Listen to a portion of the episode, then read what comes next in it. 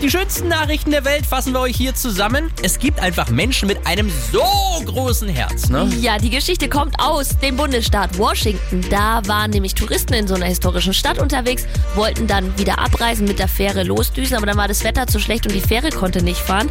Dann haben diese Touristen versucht, irgendwo ein Hotelzimmer zu bekommen. Alles ausgebucht. Und dann hat sich ein Mitarbeiter von der Fähre gemeldet und hat gesagt, ja, zwei Leute können safe bei mir übernachten, kein Problem.